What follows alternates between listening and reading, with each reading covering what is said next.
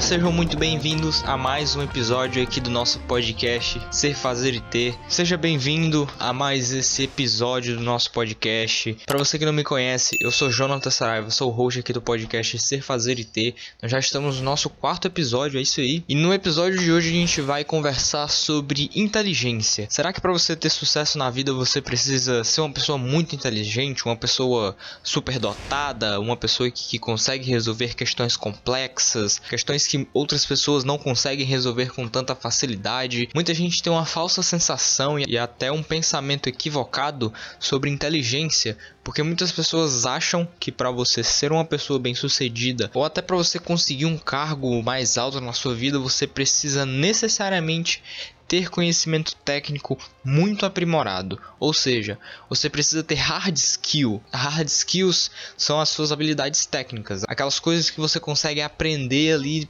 é, assistindo um vídeo no YouTube, por exemplo, como mexer no Excel, esse tipo de coisa. Essas são as hard skills. Mas a gente vai ver no decorrer aqui do, do nosso papo de que o sucesso não depende necessariamente da sua hard skill ou então do seu QI. A gente vai falar muito de QI também e vai ser interessante a parte que a gente vai falar de QI porque eu vou citar um estudo em que é muito intrigante contra os resultados.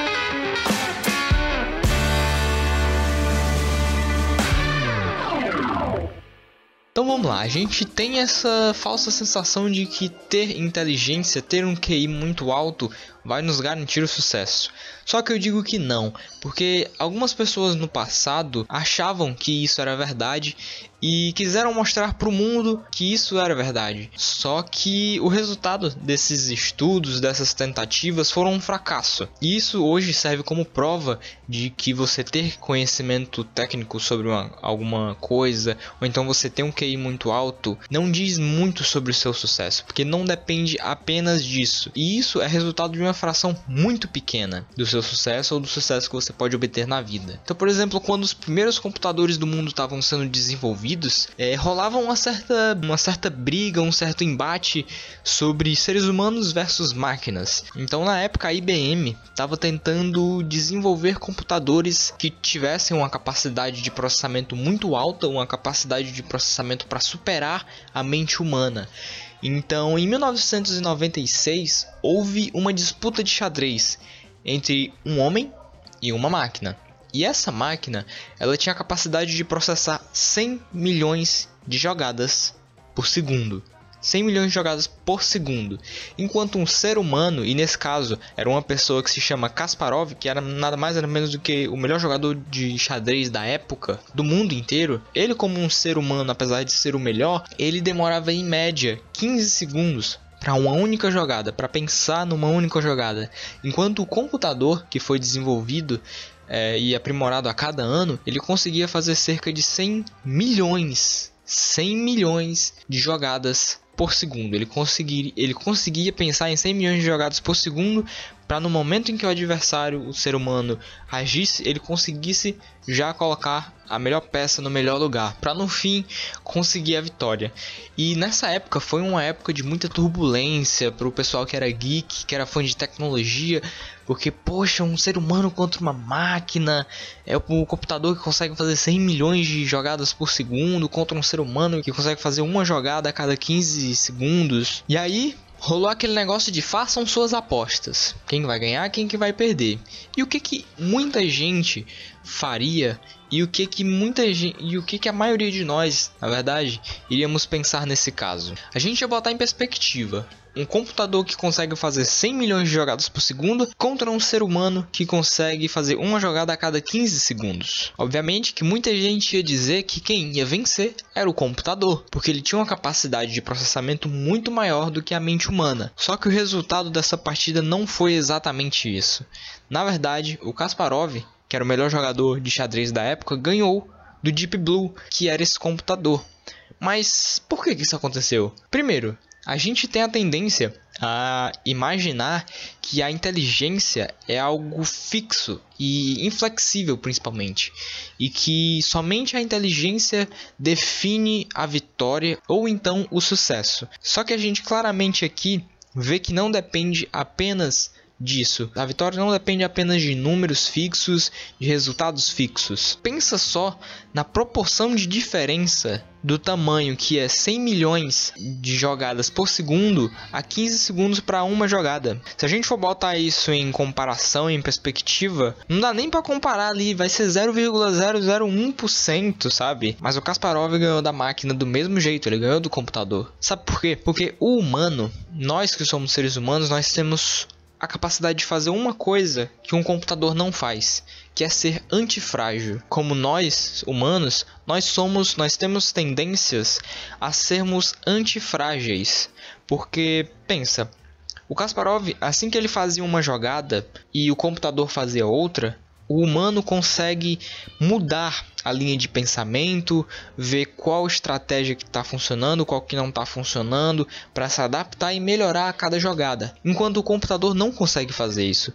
O computador ele consegue analisar milhões de jogadas, ele não consegue perceber qual que é a melhor de acordo com cada movimento feito por um ser humano. E é essa capacidade que a gente tem, que o Kasparov teve, que foi determinante para a vitória dele. A capacidade de aprender de acordo com cada movimento nós conseguimos mudar a cada coisa que acontece de errado. O Kasparov conseguiu mudar a estratégia a cada movimento que ele fazia de errado. O computador não, ele tinha um padrão. Então a questão da antifragilidade esse livro que tem aqui atrás de mim é muito importante pra gente, porque além, apesar da altíssima desvantagem que ele tinha, nós seres humanos temos tendência a aprender com os nossos erros e principalmente aproveitar esses erros para a gente ficar mais forte ainda. E além dessa disputa que teve entre uma máquina e um ser humano, naquela época também nós tivemos outro fato importante, só que dessa vez foi muito mais proposital do que essa curiosidade que foi a disputa entre um ser humano e uma máquina.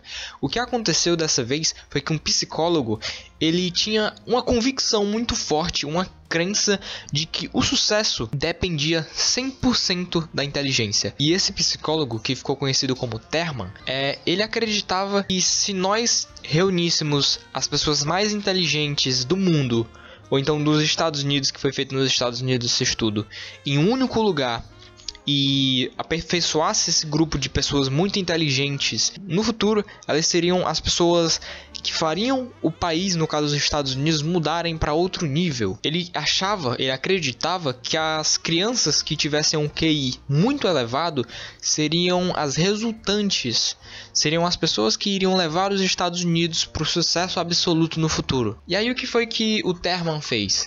Ele divulgou essa ideia de que o sucesso dependia muito da inteligência e de que se os Estados Unidos tivessem crianças com um QI muito alto nas áreas de poder, o país ia voar. E ele vendeu essa ideia para muitas pessoas e aí chegou um momento em que ele conseguiu captar um certo dinheiro para conseguir financiar essa ideia dele. E aí, depois que ele conseguiu esse dinheiro, ele foi atrás de fazer esse estudo. Ele foi em várias escolas dos Estados Unidos, entrevistando várias crianças e pegando crianças que tinham um QI muito alto. Se eu não me engano, um QI de média 130. E se não me falha a memória, o Einstein tinha um QI de 140. Então ele estava pegando crianças muito próximas do QI do Einstein. Porque, segundo ele, essas crianças no futuro seriam um prodígio do país, né? E aí ele pegou essas crianças, juntou todas elas em um grupo em que ele iria fornecer toda a informação necessária, ia fornecer é, todo tipo de ajuda que essas crianças precisassem para que elas se desenvolvessem bem ao longo da, das suas vidas. E aí, depois de alguns anos em que ele reuniu todas essas crianças com um QI altíssimo, essas crianças viraram adultos e começaram a trabalhar e desenvolver suas carreiras profissionais ele foi atrás dessas crianças, que não eram mais crianças, para ver como estavam o futuro delas, como é que elas tinham se desenvolvido na vida. Então, nesse momento, ele já estava em busca dos resultados do estudo dele. E aí o que foi que ele fez? Ele foi atrás de cada uma dessas crianças, pegou todos os resultados e colocou em um lugar só. E quais foram os resultados obtidos? Foram resultados bem aleatórios. 20% dessas crianças conseguiram um sucesso acima da média. É, viraram empreendedores de sucesso, é, alcançaram cargos públicos muito altos, viraram 20% viraram pessoas bem-sucedidas, por assim dizer. Na média, ali ficaram 60% de todas as crianças que ele tinha entrevistado. Então 20% ficou acima da média, 60% ficou na média, ali ganhando um salário mínimo, fazendo trabalhos comuns, coisas banais, e 20% da, dessas crianças, daquelas crianças, elas ficaram abaixo da média, sem emprego, é, com uma vida totalmente desequilibrada, com tudo fora do lugar, basicamente. Então, 20% com sucesso relevante, 60% na média, 20% com um fracasso total. E esses resultados, a gente vendo assim, pode simplesmente parecer um resultado comum de um grupo de pessoas aleatório. De tipo, 20% conseguiu sucesso, 60% ficou na média e 20% ficou abaixo da média. Se a gente for pegar um grupo de pessoas, é muito provável que a gente também chegue nesse número.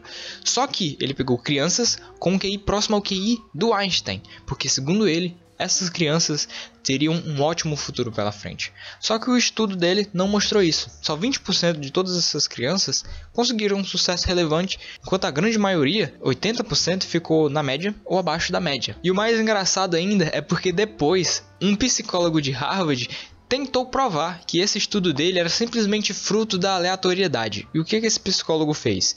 Ele reuniu um grupo de pessoas de forma aleatória e se eu não me engano foram 400 pessoas, e ele acompanhou essas pessoas no desenvolvimento profissional delas, assim como o Terman tinha feito. E ele chegou a números próximos dos resultados do estudo do Terman. Então 19% ali chegaram a um sucesso muito razoável e 81% ficou na média e abaixo da média. Resultados muito próximos e muito semelhantes aos resultados do estudo do Terman. Então, isso aqui é para provar que o nosso sucesso ou o seu sucesso não depende exclusivamente de QI, de coeficiente de inteligência, porque a gente vê o QI hoje como uma métrica muito importante. Ah, se o cara tem um QI muito alto, ele é um potencial, ele é um potencial muito grande na vida, ele pode ser uma pessoa muito inteligente, muito bem sucedida. Só que não, na prática isso não se concretiza na maioria das vezes. Assim, pelo menos na minha visão, na minha opinião, o QI não tem uma utilidade prática na vida. Ele foi criado por uma pessoa que dizia que ele era útil, mas durante o tempo ele se provou não útil e irrelevante para definir qualquer métrica e até hoje as pessoas olham para o QI como algo relevante. Só que não é. QI nem deveria existir se a gente fosse levar em consideração, porque ele não serve literalmente para nada. É só para dizer, ah, você é inteligente, você é pouco inteligente. Tá, e aí o que isso mede? Isso mede sucesso?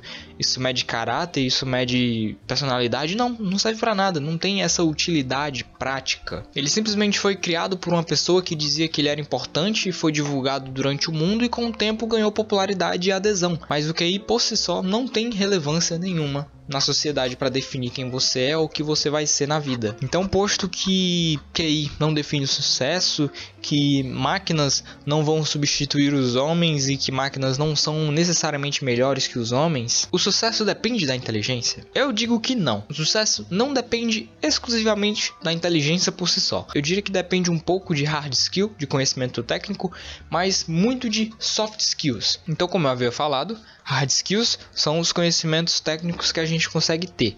E soft skills são os conhecimentos que nós temos que definem o nosso nível de consciência, nossa personalidade, por assim dizer. Então, por isso eu quero dizer como habilidades não cognitivas. Por exemplo, perseverança, bons hábitos principalmente. Se você tem bons hábitos, é muito mais fácil que você consiga ter a disciplina necessária para atingir um sucesso relevante no seu futuro.